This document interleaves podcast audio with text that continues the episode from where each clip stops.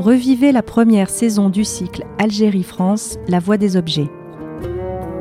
Ce cycle de rencontres interroge les relations qu'entretiennent depuis près de deux siècles la France et l'Algérie, mais aussi leurs échos dans la vie actuelle de chacun des deux pays. S'appuyant sur le fond d'objets conservés au MUSEM, chercheurs et artistes croisent le regard sur ce patrimoine et questionnent les enjeux d'une telle collection au regard de l'histoire et de ses répercussions présentes. Algérie, France, La Voie des Objets vous est proposée par le MUSEM, Musée des civilisations de l'Europe et de la Méditerranée.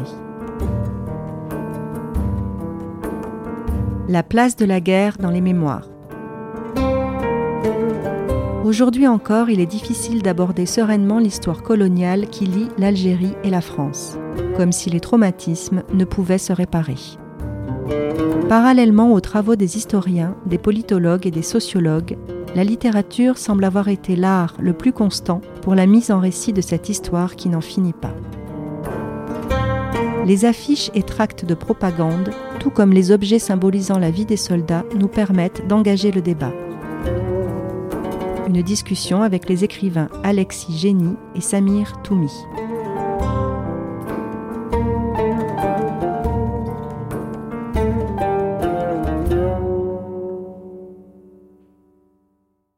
Bonsoir à, nouveau. Alors, euh, ben, merci à vous euh, d'être euh, restés parmi nous.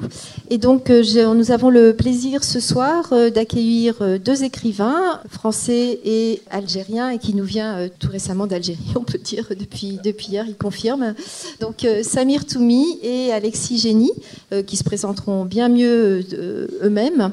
Et tout d'abord, comme euh, il y a ce rapport à l'objet et cette voie des objets qui reste euh, importante euh, dans ce cycle, j'aimerais leur poser la question de savoir quelles ont été leurs réactions, ou très simplement hein, vis-à-vis des objets qu'ils ont pu voir en vitrine et, ceux qui les ont peut-être plus frappés ou plus émus. Samir, peut-être?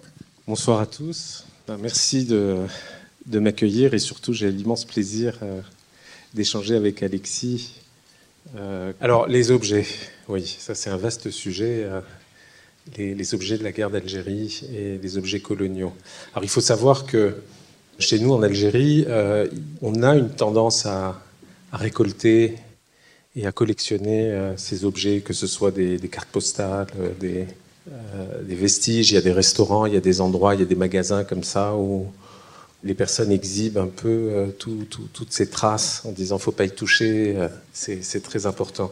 Donc il y a, ce culte de l'objet, de l'envie de documenter par, euh, la carte postale, par l'affiche, cette partie de notre histoire. Alors moi personnellement, je me rends compte à quel point, à chaque fois que je vois des objets issus de, de la période coloniale, j'ai du mal à les voir avec rationalité. C'est-à-dire qu'il y a toujours un moment d'émotion que j'explique pas toujours mais il y a quelque chose qui vient plutôt des entrailles, qui vient secouer des, choses, mais c'est jamais, euh, voilà, c'est jamais très distancé. Alors dans, ce que vous nous avez montré, euh, alors j'ai été, euh, j'ai été particulièrement bouleversé par le tableau. J'ai toujours été, en tout cas, voilà, les, éléments de, de peinture qu'on a de cette époque restent quand même les orientalistes, puis ensuite l'école d'Alger où on nous décrit euh, une Algérie un peu comme ça, euh, fantasmée, euh, avec des paysages aussi pour l'école d'Alger, toujours très serein, avec la mer, les, ce qu'on appelait les, les scènes et types et autres. Et le fait de voir ce tableau complètement bouleversant qui va, qui va se rapprocher d'une peinture d'Issiachem ou de, de ces peintres algériens m'a particulièrement touché. Le deuxième objet qui m'a un peu interpellé, c'est la scène de, ce soldat et de cet enfant, euh, avec marqué euh, franco-musulman, parce que je me suis dit, oui, qu'est-ce qu'il qu pouvait mettre d'autre? Il ne pouvait pas mettre franco-algérien. Enfin, je me suis dit, qu'est-ce que ça devait être compliqué de, pouvoir mettre un mot, mais cet enfant euh, tout propre sur lui, qui regarde comme ça le soldat français, voilà, ces, images de propagande sont quand même assez voilà, il y a une forme de violence quand même euh, dans tout ça, qui, peut être, euh, voilà, qui n'est pas très rationnelle, mais qui, euh, qui fait ça. Alors, est-ce qu'on est masochiste? Parce que je, vous dis, en Algérie, on, collectionne les cartes postales, on garde des objets, on est à la recherche très souvent de, ces traces. C'est peut-être un rapport à l'histoire précisément qui, est, qui est cherché. Et Alexis? Alors, il y, a deux objets qui m'ont euh, qui m'ont frappé. C'est euh, d'abord les, tracts, les tracts du FLN euh, qui, dans un français parfait, appellent les soldats de l'armée française à, déserter, ou les, les bon, avec toute une une sorte de rhétorique anticoloniale, anti, enfin, tiers-mondiste, etc. Enfin, je, je, connaissais l'existence comme ça de ces tracts. J'en avais jamais vu véritablement et là je les vois et en plus euh, imprimés de façon euh, assez fruste.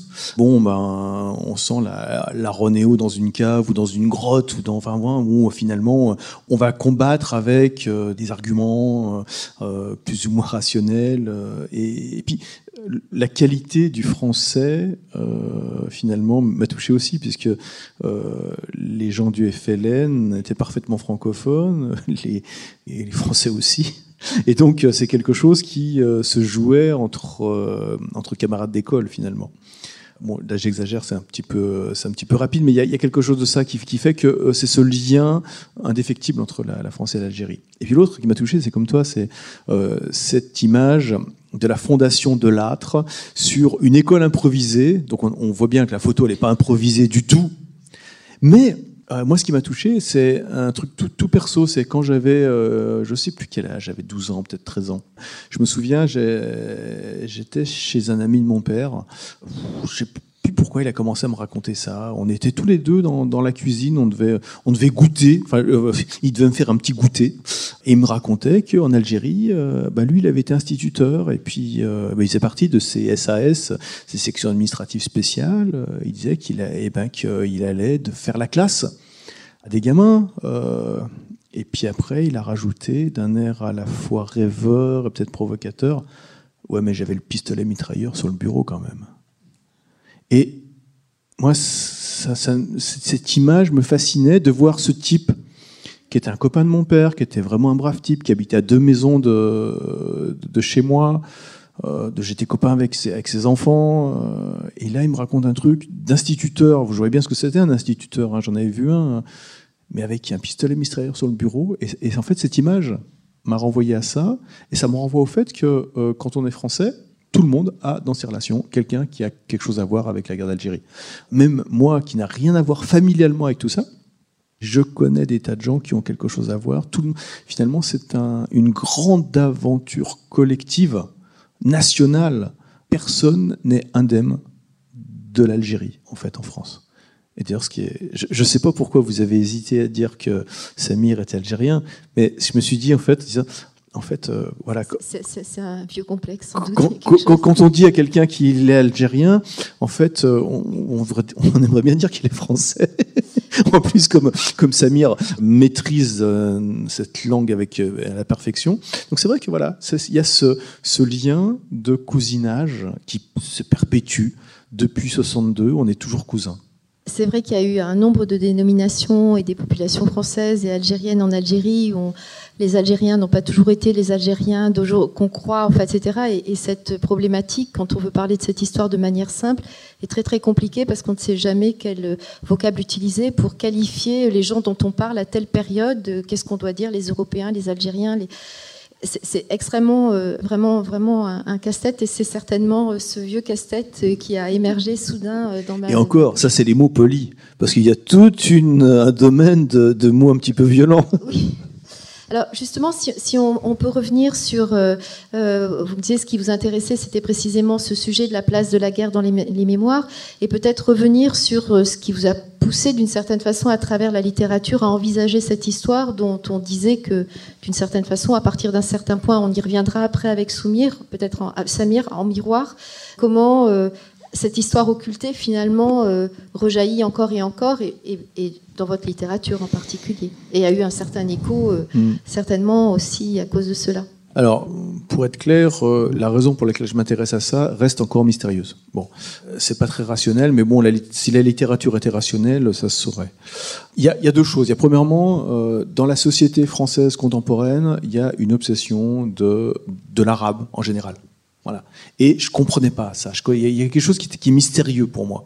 Et j'avais envie de comprendre qu'est-ce qui se passe. quel est notre rapport avec cette histoire, avec euh, cette population, avec euh, cette identité? voilà. C'était très très confus pour moi. Donc j'avais envie de travailler là-dessus.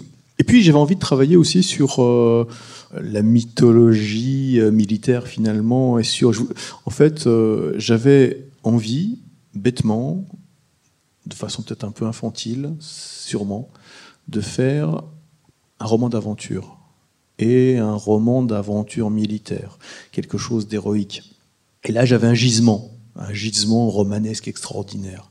Et donc, entre mes préoccupations, euh, voilà, un petit peu, un petit peu infantiles et romanesque, et mes préoccupations finalement de français euh, de la fin du XXe siècle, enfin, du début du XXIe siècle, ne comprenant pas ce qui se passait autour de lui, ben, j'ai fait un roman qui était un petit peu hybride. Mais finalement, l'aspect romanesque et infantile a ceci d'intéressant, c'est que je ne me suis pas posé la question de savoir qu'est-ce qui était bien, qu'est-ce qui n'était pas bien, qui c'est qui avait raison, qui c'est qui avait tort, s'il fallait que je dénonce quelque chose ou pas, etc je voulais raconter l'histoire de gens qui faisaient des choses.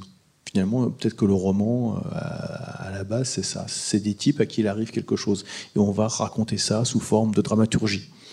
Et tout à mon, à mon récit romanesque, de reconstitution de, gens, de reconstitution de trajets, de reconstitution de paysages, finalement, je ne me posais pas la question de faire un grand roman sur la colonie ou sur l'Algérie. Finalement, c'est venu euh, comme ça, à l'air de rien. Et je crois que dans ce domaine complètement miné, c'est-à-dire que essayer de dire quelque chose sur l'Algérie, c'est très difficile. C'est-à-dire que dès qu'on dit quelque chose, aussitôt, pof, euh, il y a toujours euh, quelque part où on nous tombe dessus. C'est un peu le sens de ces mémoires dangereuses dont on parlait avec Benjamin Stora. Il est très très difficile d'essayer de dire quelque chose. Moi, tout à la bêtise de mon roman euh, romanesque et d'aventure, je pouvais joyeusement raconter des histoires et du coup, quelque chose se disait presque à mon insu de cette mémoire euh, algérienne. Alors, ce que je vous dis là, c'est euh, bon, je, ne le pensais pas comme ça en le faisant, hein, mais je crois vraiment que dans la littérature, il y a quelque chose qui est un peu inconscient, quelque chose qui est euh, et que finalement, on peut très bien se donner le droit de jouer avec la littérature et du coup, le sérieux, le profond va venir en plus. Si on essaye de dire le profond tout de suite, on risque d'être coincé par euh, ce qu'on en sait ou ce qu'on croit en savoir.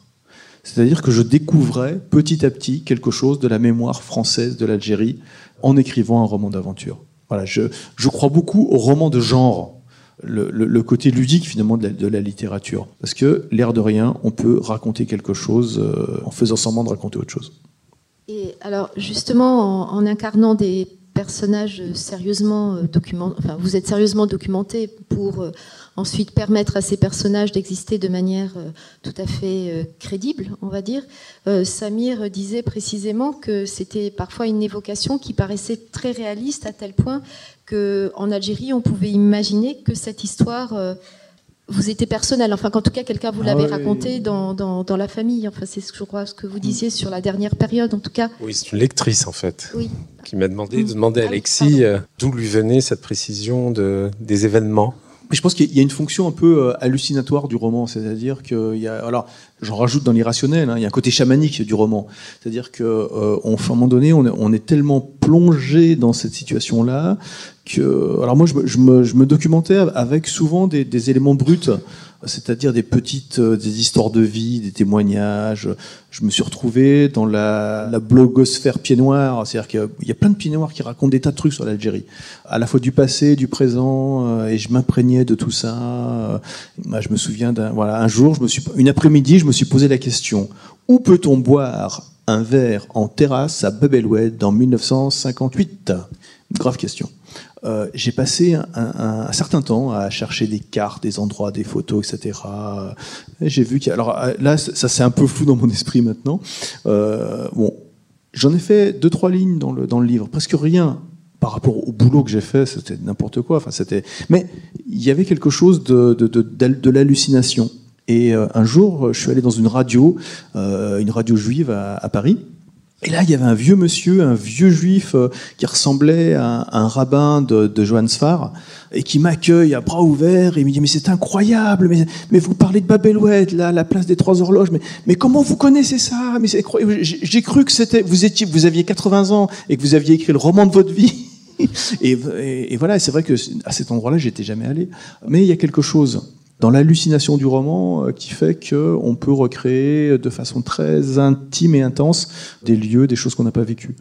Alors, on fait pas tout à fait exprès, et j'étais en fait très heureux que c'est pu marcher. Quand des gens sont venus me voir en disant ce que vous racontez, je l'ai vécu, j'y étais, c'était comme ça, j'en étais extrêmement heureux parce que euh, dit bon voilà il y a quelque chose qui fonctionne. Je suis pas complètement fou. Mais euh, c'est vrai que c'est de la littérature c'est euh, j'ai essayé de, de rester euh, à, partir d'éléments réels de détails réels j'ai essayé de rester dans une vérité humaine. Mais je ne sais pas comment je fais en fait.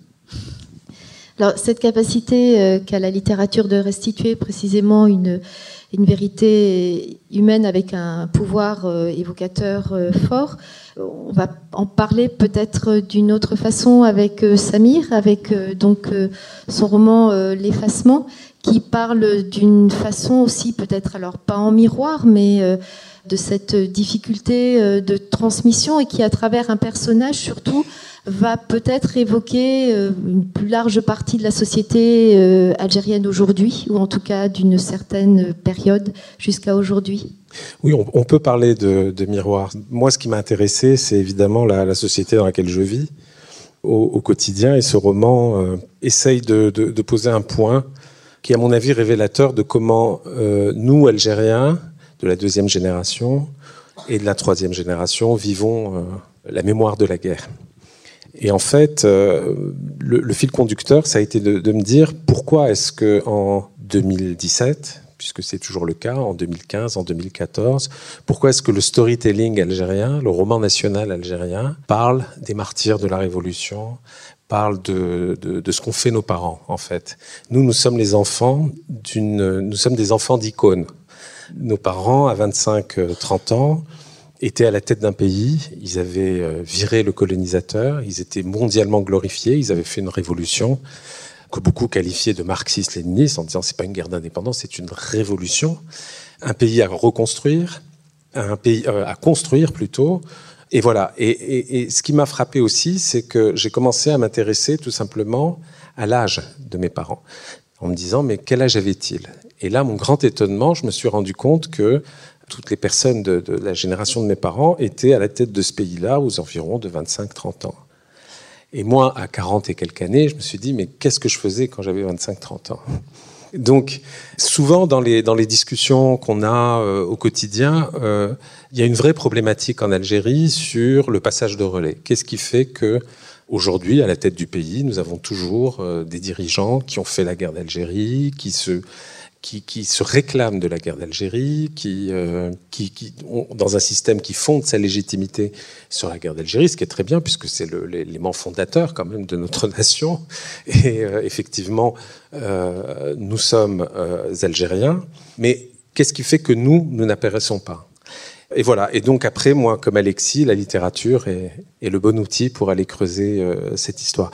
Donc moi, mon personnage, c'est un personnage euh, en fait qui est un fils d'eux, ce qu'on appelle chez nous un fils d'eux, qui est le fils d'un immense moudjahid, tout à fait glorieux, euh, flamboyant, voilà, qui a eu des responsabilités très jeunes. Et en fait, on suit son parcours à travers un déclenchement tout simple, c'est que un an après la mort de son père, à 44 ans, il ne voit plus son reflet dans le miroir. Et là, il entame une thérapie pour essayer de comprendre euh, ce qui se passe. Et à travers la trajectoire de, ce personnage, c'est aussi l'occasion de raconter un peu, euh, en fait, comment une classe sociale s'est formée très rapidement, comment cette classe sociale s'est très vite déconnectée du reste de la société, comment des privilèges se sont mis en place très vite. Voilà, et, effectivement, euh, moi, ce qui m'intéresse, c'est pas tant la guerre d'Algérie, mais c'est plutôt euh, ce que nous sommes nous aujourd'hui. Et euh, nous sommes une nation très jeune, en tout cas la nation algérienne, je ne parle pas de l'histoire de l'Algérie, qui évidemment est millénaire, mais nous sommes une nation très jeune, euh, nous sommes un peuple très jeune, nous sommes une société extrêmement complexe, extrêmement mouvante. On n'a pas forcément tous les dispositifs en matière de sociologie, euh, d'histoire. Euh, voilà, on n'a pas d'immenses universités avec des, batteries de chercheurs, ce que vous avez la chance d'avoir, qui creusent et qui font les choses. Et je pense que la littérature est un excellent moyen justement de pouvoir aller chercher euh, les ressorts intimes de, notre société et de savoir un peu euh, qui nous sommes. Donc je voulais témoigner euh, d'une période de, l'Algérie qui était les années 70 et 80, puisque cette personne a mon âge, et témoigner de, comment finalement de cette classe sociale on voyait le reste du pays et comment finalement, très objectivement, il est extrêmement difficile d'exister face à la génération de nos parents. Donc c'est pas une critique, c'est un simple constat. Euh, purement technique pour moi, c'est-à-dire qu'on est ce qu'on appelle une génération sacrifiée. C'est difficile d'exister face à des icônes, mais je pense que la génération suivante, elle, euh, va pas avoir ce problème-là. Alors précisément, ça, ça, permet de mettre le, doigt sur ce qu'on a évoqué, c'est-à-dire euh, cette, euh, parce que donc euh, ce que vous n'avez pas dit, c'est que dans cet effacement, il y a une espèce de de présence euh, fantomatique. Enfin, on a toujours un petit peu l'impression qu'il y a une énorme omission, en tout cas en France, de cette histoire après 62, où on a voulu parler à autre chose. Enfin, on le dit de manière récurrente, mais ça, n'est pas, ça n'est pas pour autant pas vrai. Et que du coup, d'une certaine façon, ce manque d'histoire se traduit autrement dans notre société par une faille, par une lacune qui fait que, en Algérie, tout comme en France, euh, si le travail est fait dans, dans, les universités de recherche, etc., extrêmement poussé, et en particulier en France, il y a de nombreux chercheurs qui ont considérablement, par l'ouverture des archives, etc., par l'accès aux archives, fait évoluer euh, la connaissance qu'on peut avoir de cette histoire et sur le temps long. Il n'en demeure pas moins que dans le public et très certain, simplement dans la cité, euh, cette histoire reste méconnue, reste, les mémoires restent désaccordées. Elles se sont profondément clivées, euh, en particulier à l'issue de la guerre d'Algérie, avec, on le sait ici, avec le rapatriement, avec les avec euh, le, donc le non-respect euh, euh, dans certaines parties des accords d'Évian. Mais il n'en demeure pas moins que cette histoire qu'on a mise un petit peu sous le tapis demeure et qu'on a la sensation un peu confuse que si on en savait plus de part et d'autre, peut-être qu'on pourrait un peu plus s'accorder sur les grands thèmes et que, voilà, que même si on n'a pas forcément la même approche, malgré tout, il y a des faits qui sont communs et que d'une certaine façon, ça aiderait la société à, mieux se construire. Euh, vous, en tant qu'écrivain, qui, donc quand même avait ce rapport, y compris jusque dans vos romans, à l'histoire, qu'est-ce que vous pensez de ce besoin? Est-ce que véritablement il est, est-ce que vous l'avez constaté? Est-ce que c'est pas forcément la raison pour laquelle vous écrivez dessus, mais d'une certaine façon aussi dans les rencontres que vous avez, est-ce qu'il y a, un besoin de, parole au regard précisément de, de, ce manque, de cette omission qui fait que euh, dès qu'on parle de l'Algérie, on, peut alors même que certains disent ah ben non, euh, ça suffit, on en a marre, on voudrait passer à autre chose, il n'en demeure pas moins que ça continue à susciter un, intérêt et une envie de parole.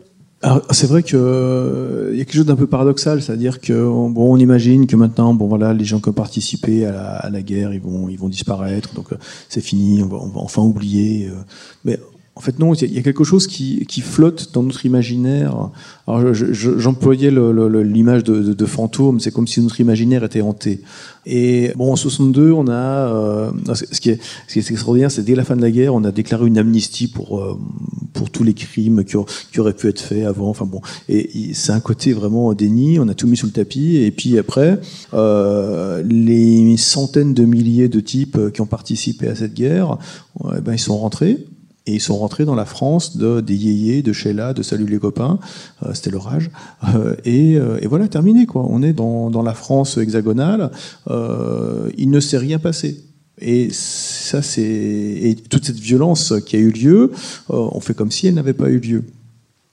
Nécessité de, euh, de raconter les choses, nécessité de. Alors, c'est pas une histoire de repentance, c'est pas pour demander pardon, c'est pas pour. Non, c'est juste raconter ce qui s'est passé pour de vrai, véritablement.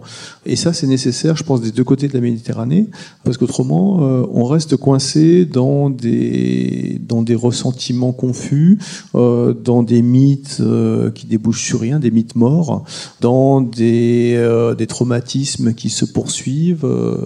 et ce qui est extraordinaire avec le livre qu'on a fait avec Benjamin Stora, donc sur les mémoires dangereuses. Alors on a fait quelques, quelques rencontres, euh, librairies, euh, salons, machin, etc. Et jamais on n'arrivait à parler du livre. C'est-à-dire que dès qu'il y avait des gens qui se rassemblaient, alors bah, il pouvait y avoir un monde fou. Euh, je me souviens au salon du livre de Bron vers Lyon, là il y avait, je sais pas, 500 personnes. Il y avait des gens qui étaient debout autour, tout ça.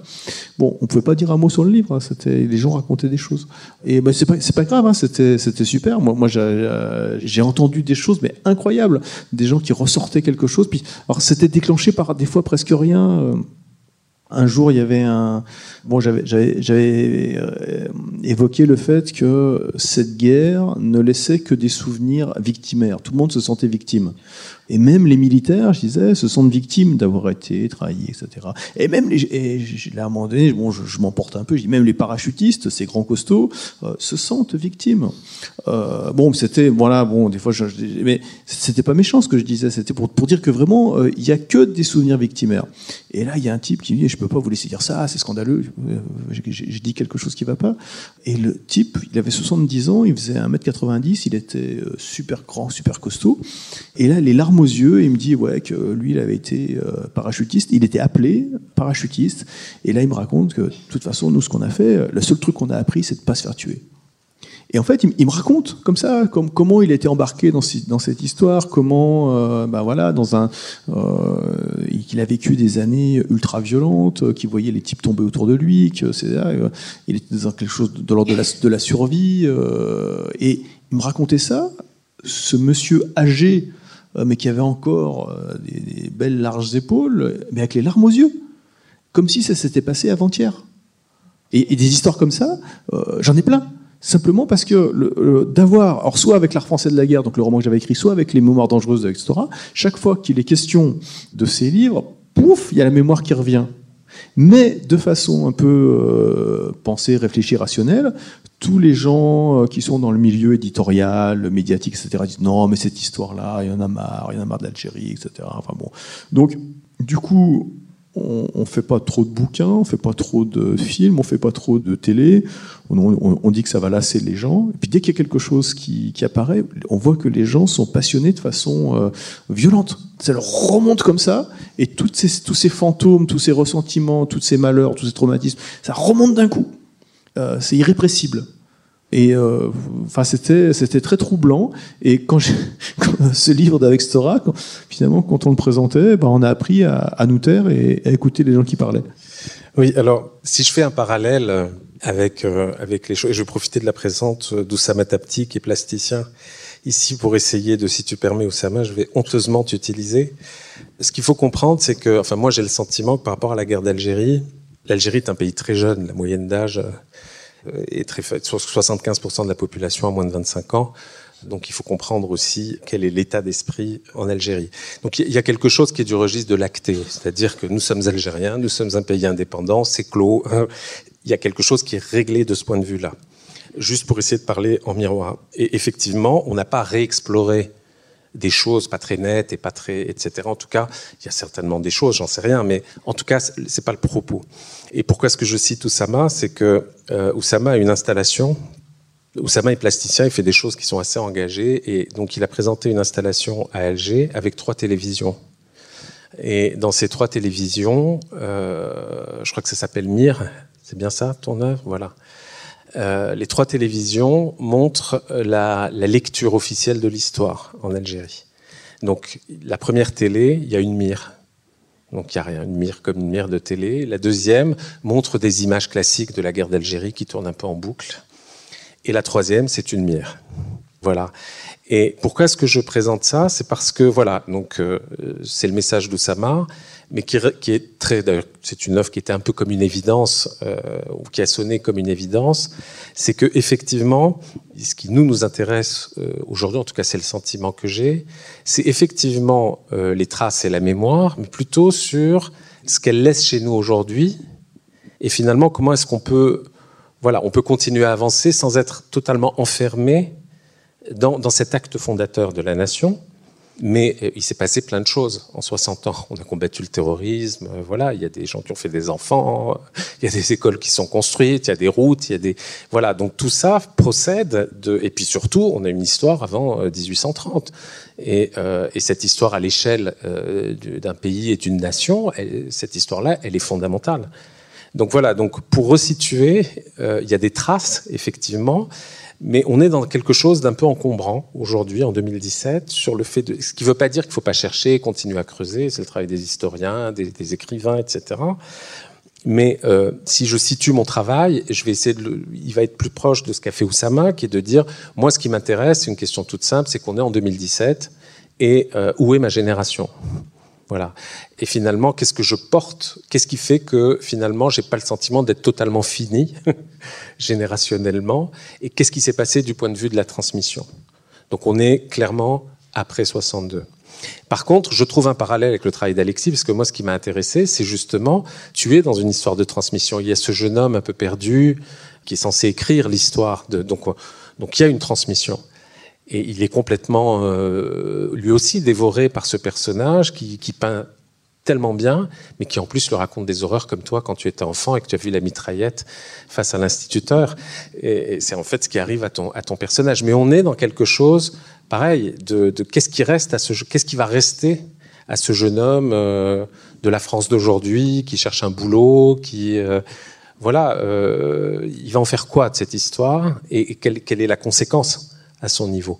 Et c'est en ce sens que j'ai trouvé euh, voilà, un parallèle aussi important parce que tu, tu, confrontes deux générations également dans ton roman. Alors, tout à fait. C'est vrai que bon, le, le, le, ce qui m'intéressait aussi, c'est aussi la France de, bon, enfin par rapport à la France de la guerre, c'était la France des années 2010. C'était cette toute cette agitation autour de l'identité, autour des problématiques euh, prétendument ethniques. Bon, les banlieues, l'islam, etc. Et, et avec euh, cette espèce de montée en puissance euh, des Zemmour, Finkelkraut et autres, euh, bon, euh, et autres, où finalement il y a une sorte de, discours euh, un peu fou sur l'identité, sur euh, ce que c'est qu'être français, ce qui est compatible ou pas avec la France. Et c'est vrai que là on est dans un chaos total. Et essayer de revenir à la transmission à la mémoire, c'est aussi une façon de, de faire l'hypothèse que si on, si on range un petit peu le passé à peu près un peu, bien, euh, on peut peut-être arriver à comprendre un peu le présent. Mais c'est vrai que c'est aussi euh, face au, chaos intellectuel euh, contemporain, je me pose la question de voilà comment comment sortir de ça quoi, comment arriver à sortir de cette espèce de, de vacarme où il y a des gens qui finalement en appellent à la guerre civile. Euh, bon, un, Philippe de Villiers, euh, espèce de chouan paranoïaque là, qui euh, qui met de l'huile sur le feu tant qu'il peut, et on a l'impression qu'il souhaite la guerre civile. Il va finir par l'avoir à, à, à, force de conneries. Mais il y, y, a quelque chose là qui est bon, qui est à penser, qui est à à réfléchir, mais sur une certaine épaisseur de temps. C'est-à-dire que voilà, on vit dans une épaisseur de temps d'une cinquantaine d'années c'est vrai que mon, ce, qui me, ce qui me fascine, c'est comment les choses se transmettent, comment les choses se représentent, comment les choses s'agissent aussi, euh, agissent dans le présent. Et euh, ouais, bon, même si je, je, raconte des tas de trucs euh, anciens, ce qui m'intéresse vraiment, c'est ce présent, euh, c'est voilà ce qui se passe maintenant, et puis ce qui se passera demain. Et justement, quand moi j'ai commencé à travailler ce sujet pour l'ancien musée dont j'avais la charge, j'ai été frappée par le recours au mot imaginaire, l'imaginaire, les imaginaires croisés, l'imaginaire, euh, comment en, en, d'une certaine façon, en, en, construisant ou en agissant sur les imaginaires collectifs, eh bien, parfois on pouvait faire basculer d'une certaine façon les représentations de l'autre, et que, et que ce façonnage de l'imaginaire était bien plus euh, important, enfin, à penser que simplement le, rapport à l'autre. Je ne sais pas comment vous travaillez ça dans, dans votre, euh, dans, dans, vos travaux respectifs, mais voilà, ces questions de, de, comment on voit l'autre, comment l'autre, euh, comment on le perçoit à travers tous les prismes que va nous offrir la société, les politiques, etc. Alors, me concernant, ça va être beaucoup plus simple que pour toi, puisque moi, l'énorme problème de mon personnage, c'est qu'il n'a, il n'a comme seul horizon son père. Donc son père le, dévore tellement euh, par, euh, par son parcours, par sa flamboyance, etc., que lui, euh, finalement, ne se pose même pas la question de l'horizon. C'est-à-dire que la question du futur dans mon personnage ne se pose même pas, puisque c'est la, la, question de son existence qui se pose. Et derrière ça, effectivement, je pense que oui, il y a une forme d'impasse par rapport au futur, en tout cas vécu par ma génération, qui fait que voilà, on est, on est complètement. Euh, mon personnage est dans la dévoration de ce roman national, de, de, la gloire de ses parents, et, donc du coup, son imaginaire, c'est limite là-dessus, et d'ailleurs à, tel point que euh, justement, il s'efface, il s'efface, euh, il n'existe plus parce qu'il est complètement ingurgité par son père.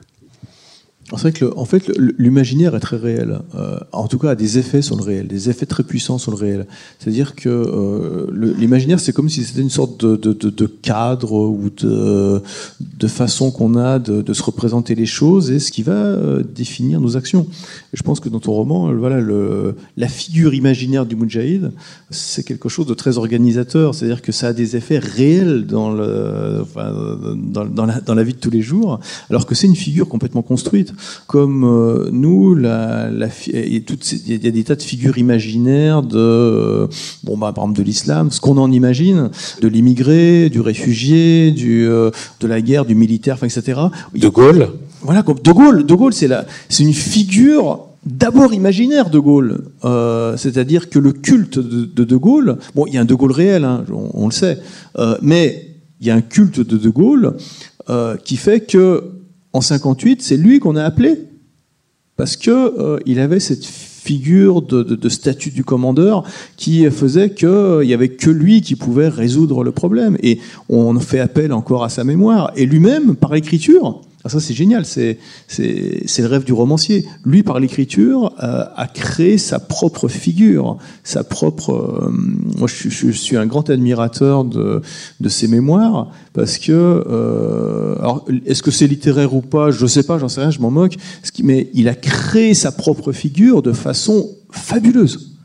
Et cette figure a eu un effet réel, c'est-à-dire qu'il a reconstitué la France autour de ça la France qui s'était désintégrée en 40 et après qui était en, menace de chaos en 58. Euh, c'est fascinant.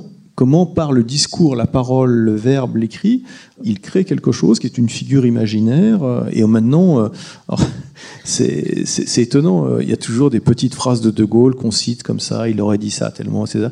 Il, y en a autant que les hadiths du prophète, et ça a à peu près la même fonction. Euh, c'est euh, voilà, il a dit ça à tel moment, et donc c'est vrai. Et, je pense que cet imaginaire, c'est quelque chose. Enfin, l'imaginaire, c'est quelque chose qui nous fait tenir tous ensemble et qui nous fait agir d'une certaine façon. Notre nouveau président, bon, que j'observe avec une certaine fascination, il crée ça. Euh, il crée de l'imaginaire. On ne sait pas trop ce qu'il va faire, on ne sait pas trop comment, mais il emporte, il, se crée lui-même comme figure, et ça a un effet extraordinaire dans le réel. Pour l'instant, il n'est qu'une figure imaginaire, une sorte de figure de théâtre. D'ailleurs, euh, les premières images qu'on a de lui, c'est lui sur scène. Et justement, l'imaginaire peut parfois être terriblement encombrant, il peut être très structurant, et puis parfois, il peut être tellement, tellement structurant qu'il en devient euh, étouffant et dogmatique. Et voilà. Et donc, euh, donc la question euh, là-dessus. L'autre point commun que je trouve, c'est que on voit que ton personnage, donc le personnage du, militaire, a un point commun avec le père de mon personnage, c'est l'absence de parole. Et je pense que ça aussi, c'est une génération, en fait, qui n'a pas été éduquée à la parole. Et du coup, euh, voilà, donc le média, c'est la peinture. Mon personnage, en fait, il étouffe parce que, en fait, il n'existe pas parce qu'on ne lui a jamais parlé. Et la parole, c'est vrai que, euh, voilà, c'est ce qui permet de, mettre en mots, de sortir les fantômes du placard, de pouvoir ben, écorcher les icônes, de pouvoir dire ce qui peut déranger, c'est-à-dire oser désacraliser, oser dire ce qu'on ne peut pas entendre. Et je pense que cette génération-là n'était pas, voilà, c'était pas sa fonction, enfin la parole n'était pas quelque chose qu'il maniait avec euh, autant de facilité. Par exemple, en Algérie, je, vois comment les rapports euh, père-enfant dans toutes les couches de la, de la société et mère-enfant changent énormément. On voit que le rapport des parents trentenaires n'a absolument rien à voir avec le, rapport que nos parents avaient avec nous. Et on se rend compte de la, comment le, rapport parent-enfant a complètement euh, changé. Et ça, c'est des transformations très très profondes et qui vont conditionner vraiment l'avenir de notre société. Et donc, je crois que, souvent, j'entends souvent des Français me dire euh, mon, mon, oncle a été appelé, mon, mon, mais il en, il en parlait jamais. Tout à l'heure, avec Oussama, on parlait d'un cas. Il me disait ben, Moi, j'ai un copain à l'école, mais il, a fini par me dire Mais, mon grand-père, il nous en parlait jamais. Voilà, donc l'absence de parole dans, cette histoire commune, elle est quand même euh, assez puissante. Et je pense des deux côtés. Euh, parce que finalement, quand on. Le père de mon personnage, finalement, il contrôle la parole.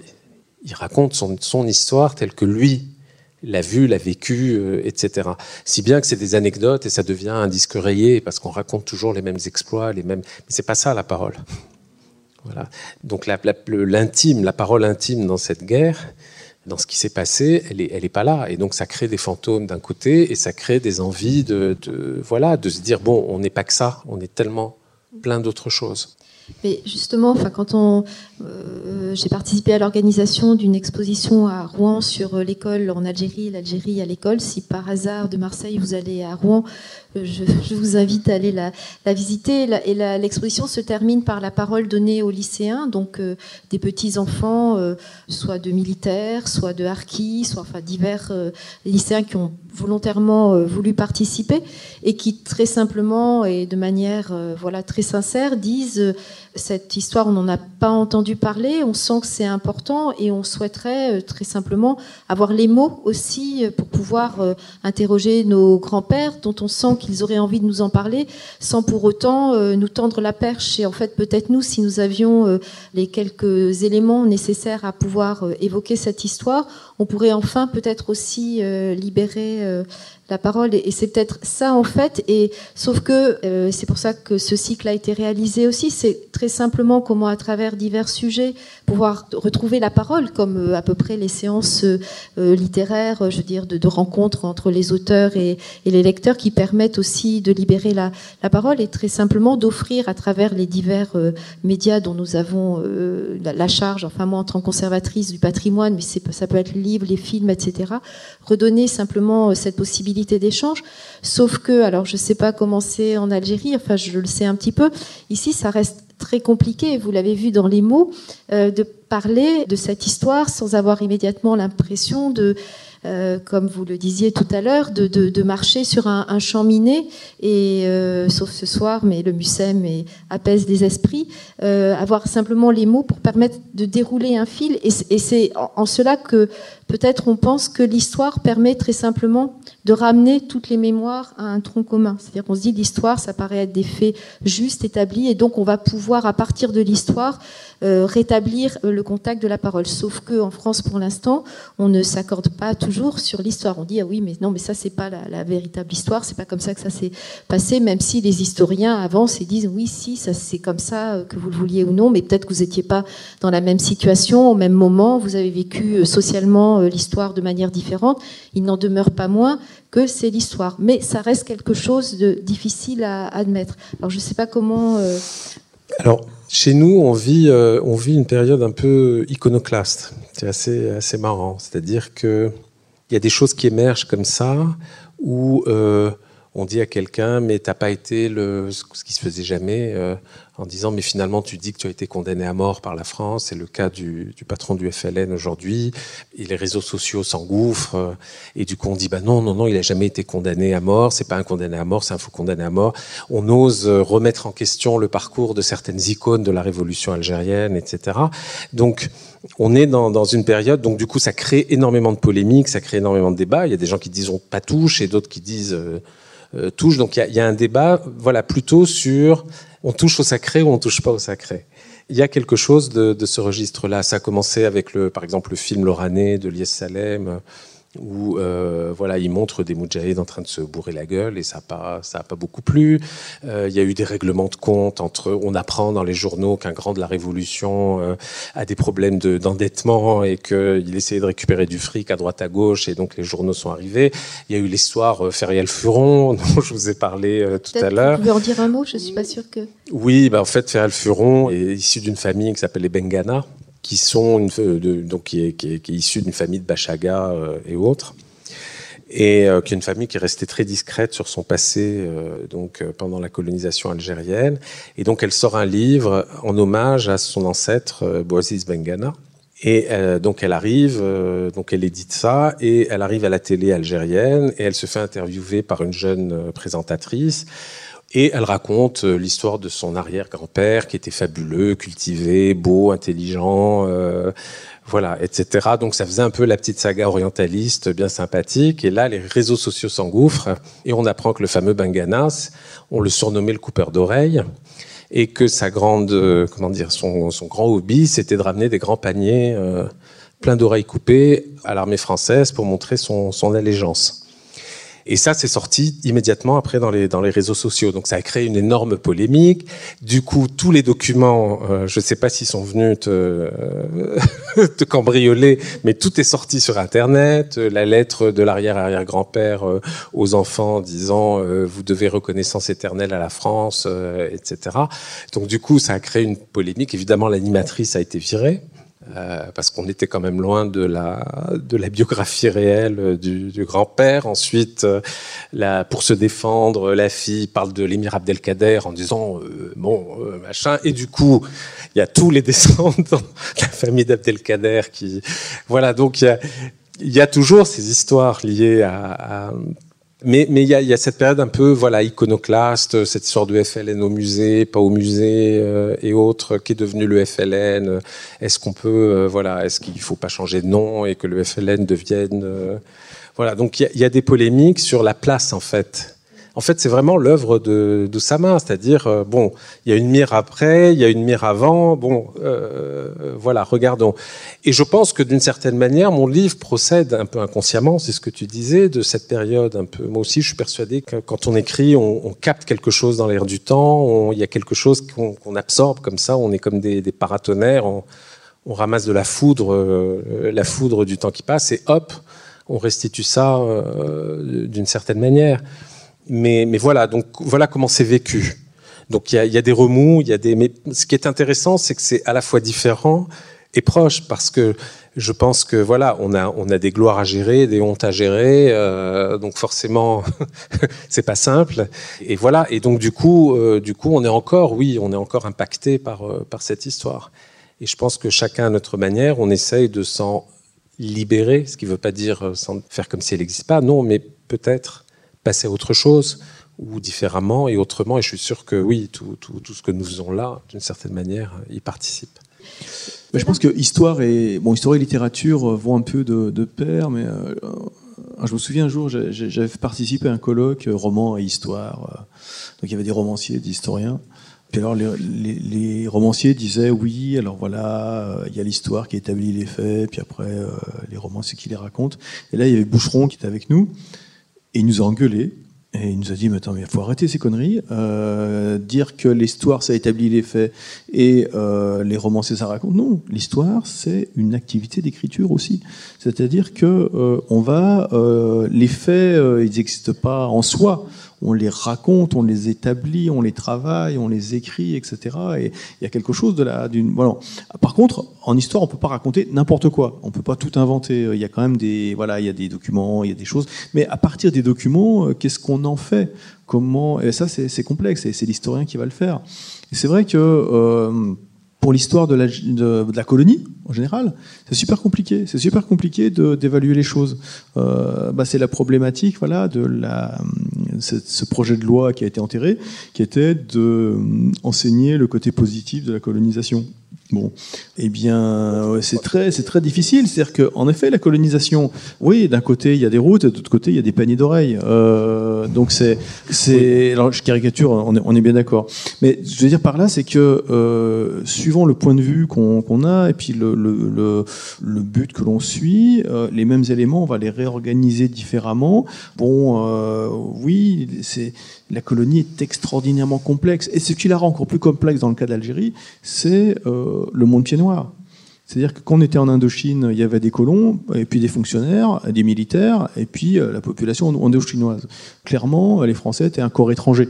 Euh, là, euh, il y a eu euh, un peuplement, il y a eu un million de pieds noirs, il y a eu euh, le, le, désir à un moment donné de, de faire France dans cet endroit-là, mais qui n'est pas allé jusqu'au bout, parce que finalement les, musulmans, indigènes, etc., n'étaient pas intégrés à ça. Mais après, euh, bon, que fait-on de cette population-là? Et c'est vrai que cette population-là gênait tout le monde pour le règlement du problème. C'est-à-dire que c'est pour ça aussi qu'ils ont disparu de l'histoire. Euh, il y a eu euh, une sorte de bon un accord entre la France et euh, la nouvelle nation algérienne pour se reconnaître que la, voilà la nouvelle nation algérienne était indépendante et puis que finalement les pieds noirs n'existaient pas en tant que communauté ou en tant que groupe, en tant que quantité.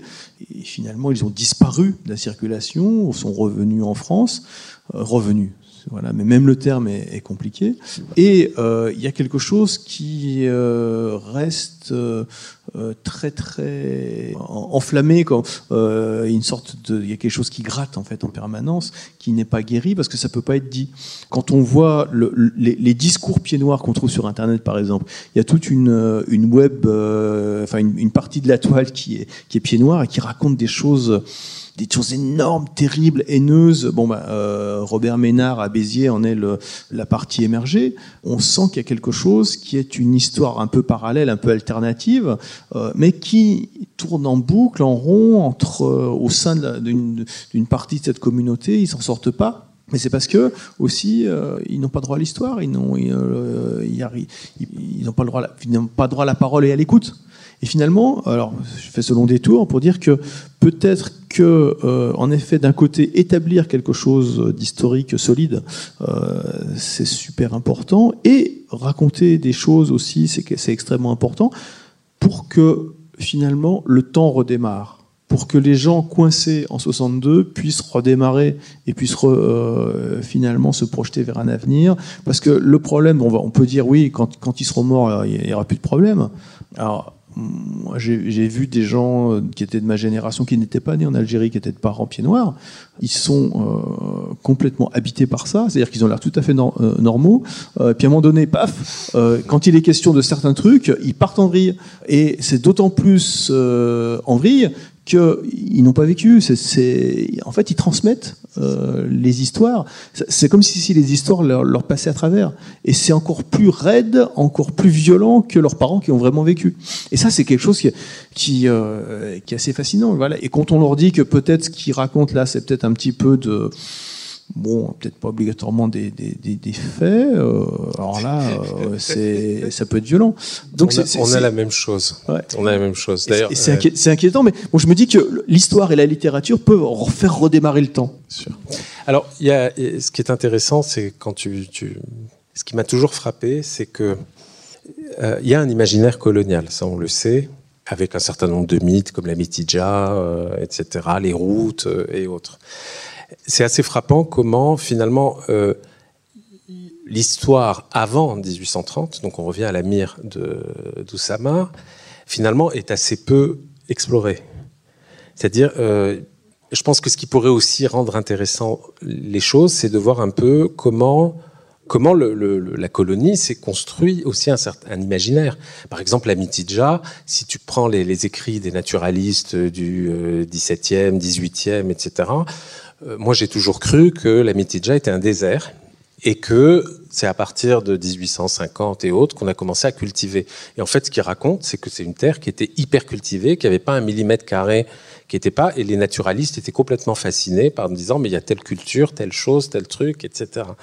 Donc, euh, je pense que, à la fois pour nous, Algériens, dans notre histoire, c'est de commencer à se dire, OK, euh, nous avons été euh, colonisés en 1830 et nous avons été indépendants en 1900, mais il y a eu la Régence, il y a eu, euh, il y a eu les Turcs, il y a eu les Berbères, il y a eu, voilà, il y a eu les talibis, il y a eu les musulmans, enfin, il y a eu, donc il y a essayer de commencer à réexplorer de manière un peu plus structurée et de se réapproprier notre histoire mais pas uniquement, voilà, cette espèce de focus dont, parlait Oussama sur cette période-là, qui fonde la légitimité de la nation algérienne. Mais je pense qu'en 2017, ça doit être résolu cette histoire. Donc il y a un moment où il faut qu'on qu aille explorer euh, les tréfonds de notre histoire millénaire et puis commencer à regarder un peu euh, notre avenir. Et du coup, je pense que ça dépassionnerait aussi euh, beaucoup les choses, peut-être pour la France aussi, commencer à se dire, OK, l'histoire de l'Algérie et de la France n'a pas commencé avec le fameux coup d'éventail dont on ne sait même pas euh, ce qui a été. Voilà, donc euh, il y, a énormément d'écrits, j'imagine que tu le sais, qui sont euh, précoloniaux et qui parlent de l'Algérie, qui, qui, oui, tout à fait. Bah, il y avait des relations, il y avait des échanges commerciaux, il y avait voilà, mais bah, on connaît très très peu, mm, mm. en tout cas à le public. Ça, ça, ça, remonte à François Ier, mais voilà, c'est l'invention de la, la, Méditerranée précède ce, ce rapport. Mais je pense que ce serait important justement. Puis, voilà, et on, et on comment dire, on, replace aussi de manière même plus plus proche dans le temps, la campagne algérienne, en effet miroir de la campagne d'Égypte, qui d'une certaine façon a échoué. Et donc on retente, dans une certaine volonté de légitimation d'un pouvoir monarchique en péril, on retente cette expérience en se disant qu'on va reconquérir quelque chose pour asseoir un, un, pouvoir flageolant en France. Donc de toute façon, il est évident que cette conquête algérienne se euh, sinon, on comprend pas d'ailleurs pourquoi, qu'est-ce qu'on, enfin, qu'est-ce qui, qu'est-ce qui fait qu'on envoie 650 bateaux euh, en 1830 en Algérie si on le représente pas sur le temps long de l'histoire, enfin, si on positionne pas ça sur le, temps long de l'histoire. À la Trump.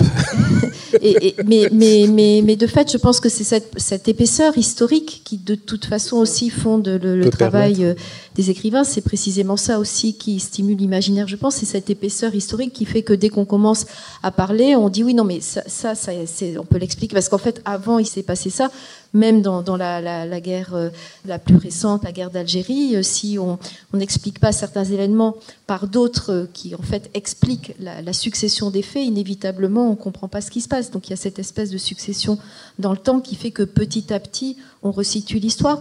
Mais euh, néanmoins, il y a peut-être un tel manque ou une telle perte qu'il faut à un moment se dire comment bah, précisément peut-être on redonne la place à toutes les populations issues euh, de cette histoire très sereinement dans l'histoire en leur réaccordant une place, en constatant ce qui s'est passé et en permettant à chacun de se retrouver dans ce temps-là au regard de ce qui s'est passé. Et, pour toutes les populations, puisque cette histoire a quand même dissocié d'une façon assez... Euh, euh, non pas unique. Les histoires de colonisation sont rarement euh, des histoires paisibles, mais néanmoins, il y a un nombre de, de clivages et de cloisonnements de la société qui est issu de cette histoire et aussi d'intrications dans le même temps qui fait une sorte d'écheveau qui aussi donne du mal à chacune des familles issues de cette histoire de se situer très simplement dans une généalogie longue et peut-être pas apaisée, mais simplement qui voilà, qui a une histoire très simplement et qui peut se remettre dans une grande histoire. Et ça, ça, ça, manque peut-être aujourd'hui.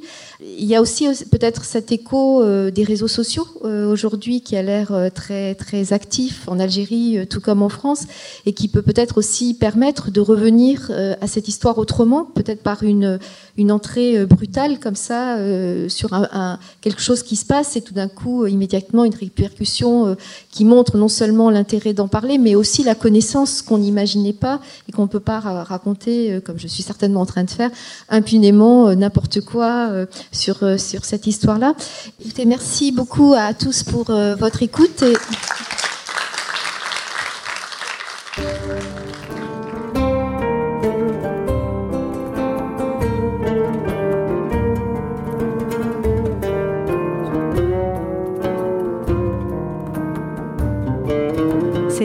La place de la guerre dans les mémoires, une discussion avec Alexis Génie et Samir Toumi. Un podcast de la série Algérie-France, La Voix des objets, proposé par le MUSEM. Pour en savoir davantage, rendez-vous sur musem.org. À bientôt.